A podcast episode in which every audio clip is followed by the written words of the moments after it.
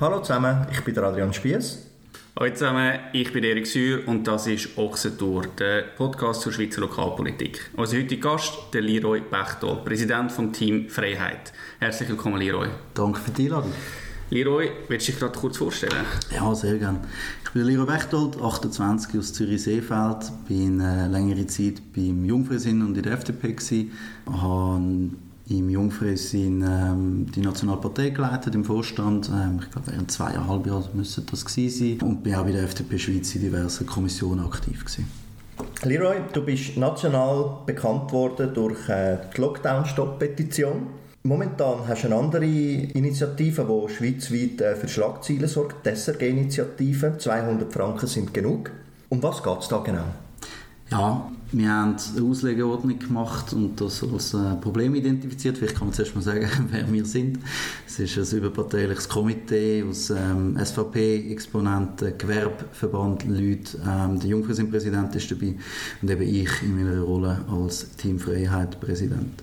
Wir haben in der Schweiz die weltweit höchsten gerätespezifischen Rundfunkbeiträge. Wir haben das Gefühl, das ist ein Problem, vor allem auch, wenn man momentan die Qualität anschaut was SRG bietet. Ich glaube, da hat es immer wieder auch politische Verfehlungen gegeben in letzter Zeit.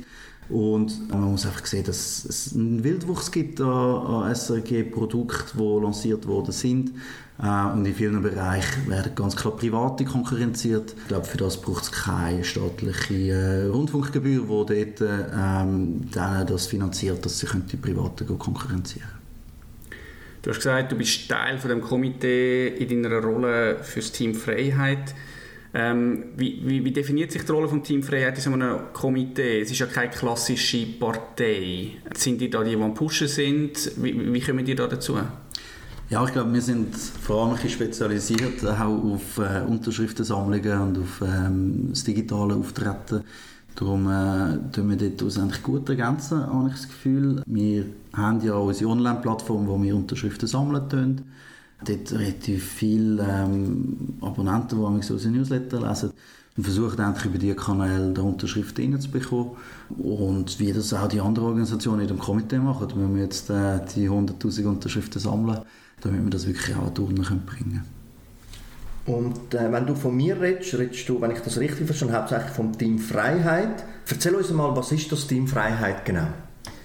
Ja, du hast es angesprochen, das ähm, rührt endlich her von der Stop-Lockdown-Petition. Wir haben damals ähm, ja, einen sehr erstaunlichen Erfolg können verzeichnen, haben ähm, bis über 250'000 Unterschriften damals können erzielen und haben dann ähm, ja, einen extrem grossen Pool an Leuten, die unsere Politik gut gefunden haben. Und wir haben dann gedacht, wir müssen das irgendwie äh, verwerten oder das kannst du jetzt nicht einfach sein lassen, sondern es muss irgendwie in einer Form weitergehen. Und darum ist eigentlich auf das aber das Team Freiheit gegründet worden. Das war eine Idee, die schon lange ähm, bei uns vorhanden war. Ich glaube, das bürgerliche Lager hat gewisse Schwierigkeiten zu mobilisieren. Und wenn man es mit früher vergleicht, hast du einen Schützenverband gehabt, einen Schützenverein hat er, glaube ich, geheißen, selber referendumsfähig war, ähm, heutzutage überhaupt nicht mehr die Schlagkraft hat, oder auch ähm, die Handelskammern, die einen extremen Impact haben und die heute eigentlich nicht mehr am politischen Leben teilnehmen. Und das hat dann auch dazu geführt, dass man ähm, gewisse Initiativprojekte auf bürgerlicher Seite nicht standgebracht hat. Die Bürokratie-Stopp-Initiative der FDP ist ganz knapp nicht standgekommen. Das Überbrückungsrente-Referendum von SVP-Exponenten ist nicht standgekommen und auch wirklich Abstimmungen verloren hat, oder zumindest das Volksmehr verloren hat, das Konzernverantwortungsinitiative, die wir ja nur haben können abwenden weil wir die Stände auf unserer Seite hatten.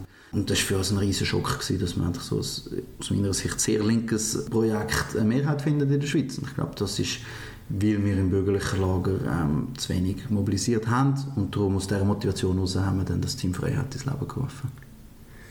Auf der linken Seite werden die Sachen schon ein bisschen länger gemacht. Wir haben das Operation Libero, wir haben WeCollect, ähm, wo, wo relativ erfolgreich schon agieren seit ein paar Jahren. Sind ihr quasi die Antwort auf die? Bringt ihr so ein, ein amerikanisches Campaigning-Modell jetzt auf der rechten Seite? Ja, also das war von Anfang an die Idee, dass wir da einen bürgerlichen Gegenpol ähm, zu diesen Organisationen aufstellen können. Wir haben gemerkt, WeCollect viele Initiativen von bürgerlicher Seite einfach ablehnen. Es ist nicht so, wie der Dani Graf immer sagt, dass sie politisch neutral wären und einfach Demokratie pushen. Ich finde es ein lässiges Narrativ, das er bringt. Er tut Demokratie fördern. Ja, ist ein schönes Narrativ, aber er tut vor allem linke Ideologie pushen. Und da hat es das einfach gebraucht auf bürgerlicher Seite, wie du sagst. Ähm, ich glaube, in, in den USA sieht man schon ein bisschen, ähm, was im Campaigning möglich ist, in welche Richtung das geht. Und wir werden da sicher auch so gewisse Kampagnenelemente ähm, in die Schweiz bringen, ja, zum, zum besser mobilisieren, um mehr Erfolg an der, an der Urne können erzielen und wer genau steht hinter dem Team Freiheit? Wie viele Leute sind da involviert? Was gibt es da für Strukturen? Wie müssen wir uns das vorstellen? Mhm. Sie ist ins Leben gerufen worden von Jungfreisinnigen und jungen SVPler. Und darum ist es immer noch so, dass ähm, der Großteil Jungfreisinnigen und junge SVPler sind, die ähm, da dahinter stehen. Ähm, wir haben einen klassischen Vorstand, wie das eine Partei auch hat. Bis. Ich glaube, es sind acht Leute, müssen es etwa sein, die auch entscheiden, welche politischen Projekte ähm, in Angriff genommen werden. Und dann haben wir so ein bisschen unser, ähm, wir nennen das Mitspieler bei uns ähm, Leute, die sich engagieren für die Projekte, die man aufschaltet, vor allem äh, Jungpolitiker, ähm, wo man auch eine Plattform bieten äh, mit diesen Projekten, die wir in Angriff nehmen. Das sind etwa 120 Leute. Und wir haben darüber hinaus unsere Fans, nennen wir das, wir haben es in den Fußballjargon versucht anzuwenden. Das sind eigentlich alle Leute, die unseren Newsletter lesen und es sind knapp 260'000 Leute. Das ist eben vor allem ähm, Stop Lockdown Petition. Dort hat es natürlich dann viele Abmeldungen gegeben. Es ist glaube ich nicht einfach von einer von einem einmaligen Thema nachher in eine Kampagnenstruktur oder Bewegungsstruktur überzugehen, hat viele Abmeldungen gegeben. Aber wir haben eigentlich geschafft, die Abmeldungen wieder aufzuholen mit diesen Projekten, die wir jetzt in der Zwischenzeit lanciert haben. Würdest du Steam Freiheit als eine basisdemokratische Organisation bezeichnen? Wie kommt zum Beispiel der Vorstand zustande? Ja, das ist, äh, ist eine gute Frage. ähm, nein, ich glaube, Stand heute ist es noch nicht basisdemokratisch, wie das jetzt in einer Partei ist. Kennen es in einer Partei ähm, Mitglieder, ähm, wo, wo den Vorstand wählen. Ähm, das wird bei uns eigentlich bei diesen Mitspielern ausgemacht, was auch unsere, unsere Vereinsmitglieder sind. Also insofern könnte man schon sagen, es ist, es ist gewisse basisdemokratische Strukturen. Aber es ist natürlich nicht so, dass alle unsere Newsletter-Abonnenten zum Beispiel könnten mitentscheiden Das ist aber durchaus etwas, wo wir ins Auge fassen. Ich glaube, es ist wichtig, dass du dich orientierst an deiner Basis. Und das sind bei uns die Leute, die unsere Projekte unterschreiben und die unsere Sachen lesen. Da haben wir durchaus Ideen, dass wir die auch mehr in die Entscheidungsfindung einbinden können. Ich glaube, man hat es in den Medien können lesen. Ich habe etwas gesehen, was ich an den Parteien kritisiert haben, dass es zu kopflastig ist, dass alle Entscheidungen im Vorstand gefällt werden. Und ich glaube, es hat viele Vorteile, wenn man die Entscheidungen an der Basis trifft. Und darum ist es durchaus etwas, ähm, wo wir in Zukunft auch noch wollen, äh, wollen ins Auge fassen. Ja. Eine andere Frage zu dem Thema ist natürlich, das Campaigning braucht sehr viel Herzblut, man muss sehr viel schaffen, aber es braucht auch Geld. Von wo kommt das Geld, wo äh, Steam Freiheit investiert in Wahlkämpfe? Mhm. Dort sind wir wenigstens äh, basisdemokratisch äh, finanziert, wenn man es so kann sagen kann. Wirklich äh, vor allem Kleinspenden. Ähm, durch die 260'000 Newsletter-Abonnenten haben wir natürlich eine grosse Reichweite und rufen da auch auf, dass die Leute, die sich für das Thema interessieren, sich da auch finanziell beteiligen. So schaffen wir endlich unser Budget zu stemmen. Man muss auch sehen, bei der politischen Kampagne wir nicht wirklich Geld aufwerfen. Wir haben gewisse Kosten, um die Newsletter rauszulassen, für unsere Infrastruktur. Ähm, wir haben eine kleine Sekretariatsstelle, die uns unterstützt. Politische Projekte selber, die werden aber nicht von uns finanziell aufgezogen oder gepusht. Das sind nachher die Kampagnenstrukturen, die man schon heute kennt, ähm, Verbände, Parteien. Die Freiheit, du hast gesagt, es, es braucht viel Fußballjargon und eines der Themen, was natürlich auch bewirtschaftet hat, ist äh, das neue Hartholm-Stadion in Zürich. Du bist ja überzeugter GC-Fan. Ich nehme an, das ist also ein, ein Herzensprojekt von dir. Ja, definitiv. Sind es fünf oder vier Abstimmungen gewesen? Ich bin mir gar nicht mehr sicher. Ähm, aber zumindest bei drei davon bin ich stark engagiert gewesen. Darum ist es durchaus ein Herzensprojekt. Das Projekt auf der Plattform kommt ja nicht von uns. Da ist der Jungfernsinn auf uns zugekommen. Und es ist effektiv so gelaufen, dass sie auf uns zugekommen sind. Viele haben natürlich mich im Verdacht gehabt, dass ich das da lanciert habe. Aber dem ist nicht so. Äh, aber ich habe natürlich riesen Freude gehabt, ähm, dass sie die Idee haben. Und darum habe ich das sehr gerne dann unterstützt von unserer Seite. In unserem Podcast geht es ja grundsätzlich um Lokalpolitik. Du bist sehr stark national engagiert. Was machst denn du und was macht dein Team Freiheit für die Lokalpolitik? Es ist ja so, dass wir national orientiert sind, noch. Aber das ist natürlich auch etwas auf der Roadmap, dass wir ähm, vermehrt wollen, lokal agieren auch noch. Ich glaube, der Großteil der Schweizer Politik läuft im Lokalen. Und es ist extrem wichtig, dass wir auch dort unseren Fußabdruck hinterlassen können. Äh, wir haben jetzt immer mehr angefangen mit kantonalen Projekten. Haltum war sogar ähm, kommunal. Gewesen. Und das ist sicher etwas, wo jetzt vermehrt von uns forciert werden Es braucht natürlich extrem viele Ressourcen, wenn man will, ähm, lokal auftreten will. Da setzen wir sicher auch auf unsere Mitspieler, die aus der ganzen Schweiz kommen, dass die können, ja, so ein bisschen, ähm, Kampagnenkopf sein in ihrer Gemeinde. Und ähm, da wollen wir endlich schauen, dass wir die bürgerlichen Parteien in einem Projekt unterstützen. Also wenn man FDP und SVP-Projekte hat, ähm, die lanciert werden, dass wir die bei uns können aufschalten können und uns dafür engagieren können, Newsletter machen und auch wirklich Kampagnen machen. Ich glaube, eigene Projekte im Kommunalen anz, also anzugehen, das sehe ich weniger. Ich glaube, du brauchst ein bisschen die Verbindung im Parlament. Und äh, im Nationalen ist das einfacher, dort bekommst du mit über was, was im Parlament, was in der Session läuft. Aber es ist im Kommunalen natürlich viel schwieriger rauszugehen, gerade irgendein Thema durch die Medien. Darum habe ich gesehen, dass dort vor allem ähm, in der Zusammenarbeit mit FDP und SVP. Mhm. Du, du selber profilierst dich natürlich dann auch vor allem auf einer, auf einer nationalen Bühne und folgst da vielleicht auch so ein bisschen anderen Jungpolitikern, die schon sehr jung sich national äh, profiliert haben, wie ein, wie ein André Silberschmidt mhm. zum Beispiel. Ähm, siehst du das für dich auch so ein bisschen als einen Weg, sofort in die, in die nationale Politik können einsteigen und dann vielleicht äh, die klassische Ochsentour ein bisschen zum Gehen? Ich bin ja bei der FDP von der Wahlliste und habe endlich dann gefunden, für mich ist jetzt erstmal gut mit, mit äh, Wahlen. Ich strebe jetzt mal kein ähm, Mandat mehr an. Und dort wäre ich, das wäre doch so Tour gewesen, wo gestartet hätte mit, mit dem äh, Lokalmandat hier in Zürich. Ähm, ich habe nachher ein Angebot bekommen für ähm, höhere Aufgaben, oder dort mich äh, zur Verfügung stellen, äh, aus beiden Parteien. Ich habe die abgelehnt, ähm, weil, wie gesagt, ich momentan kein Amt anstrebe. Ich will mich konzentrieren auf Sachpolitik. Ich schließe es aber nicht aus, dass ich in Zukunft ähm, vielleicht auch wieder ein, Parlamentsmandat anstreben würde. Ob ich dann auf kommunaler Ebene einsteige oder weiter oben, ich glaube, es ist schwer, schwer zu sagen. Wahrscheinlich tut die Etablierung schon auf nationalem Level, ich habe das Gefühl, eher auf kantonalem Level losgehen und nicht auf kommunalem. Aber ähm, ich glaube, direkt national einsteigen finde ich nicht so gut. Ich glaube, es ist sehr wertvoll, wenn du, wenn du auf tiefer Ebene mal Erfahrung hast können sammeln dann weißt du ein bisschen, wie ist der Parlamentsbetrieb, wie sieht das aus. Darum, falls ich in Zukunft dann mal wieder ein Amt anstrebe, dann wahrscheinlich kantonal. Ja. Du hast es angesprochen, es ist auch in den Medien äh, breit diskutiert worden. Du bist äh, aus der Kreissektion von der Stadt Zürich austreten.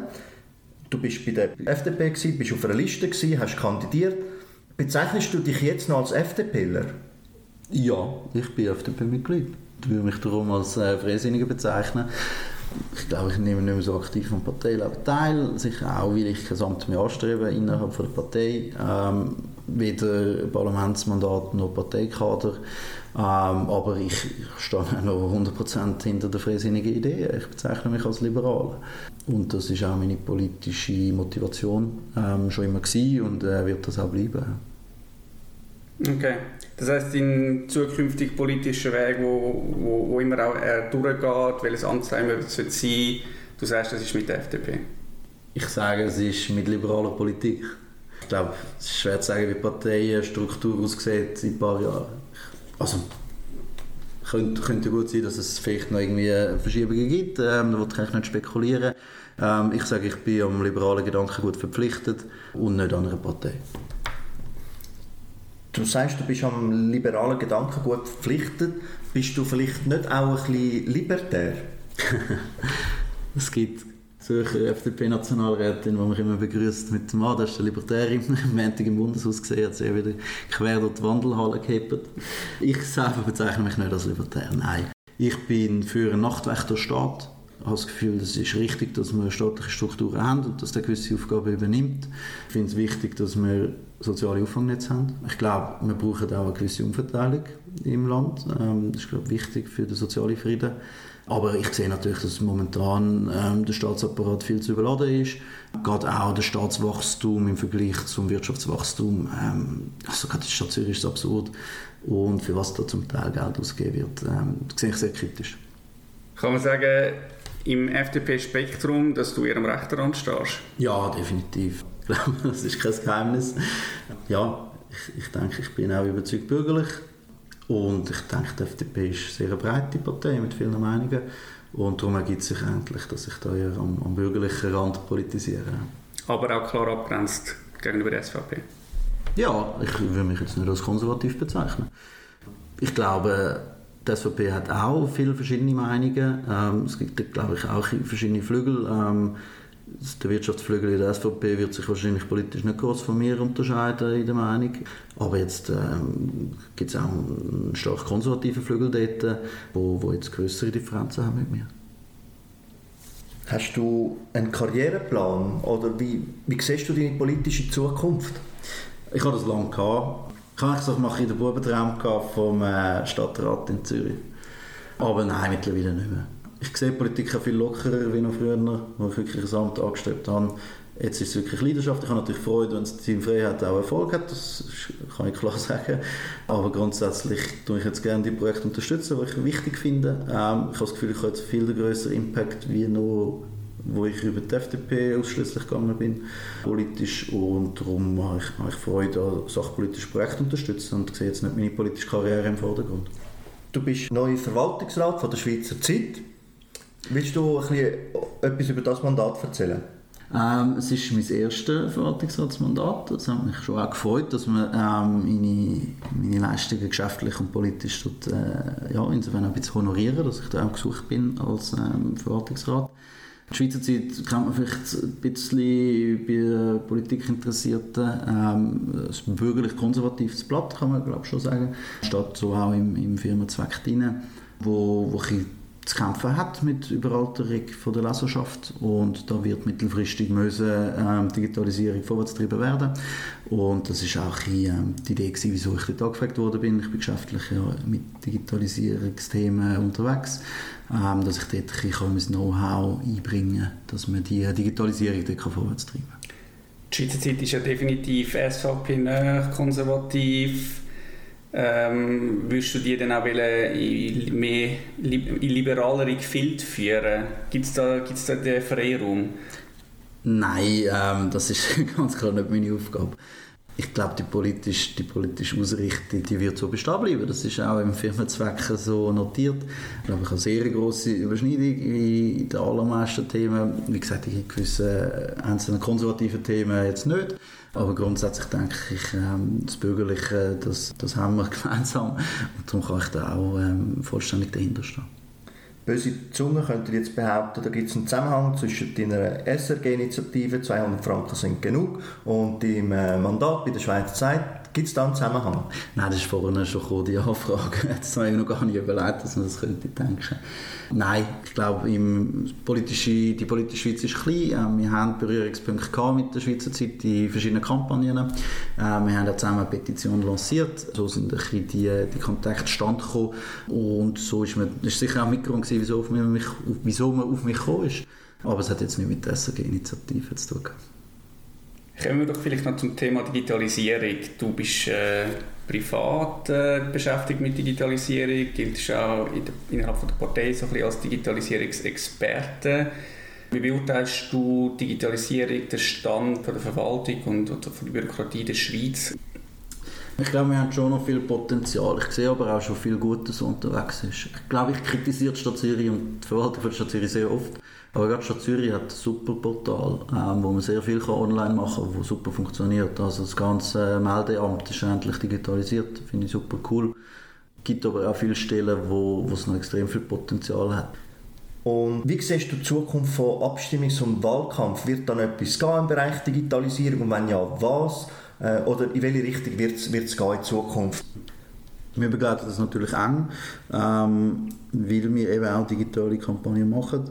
Wir haben uns klar gegen ähm, digitale Abstimmen gestellt. Ich glaube, das beinhaltet gewisse Probleme, technisch sowie demokratiepolitisch. Aber was ich hingegen gut fände, wäre das E-Collecting. Das ist ein viel weniger großes Problem, weil wir dort kein Stimmgeheimnis haben. Du kannst wirklich validieren, äh, sind die Unterschriften eingegangen, du kannst als Bürger auch schauen, könntest schauen, ist jetzt dort eine Unterschrift drauf oder nicht.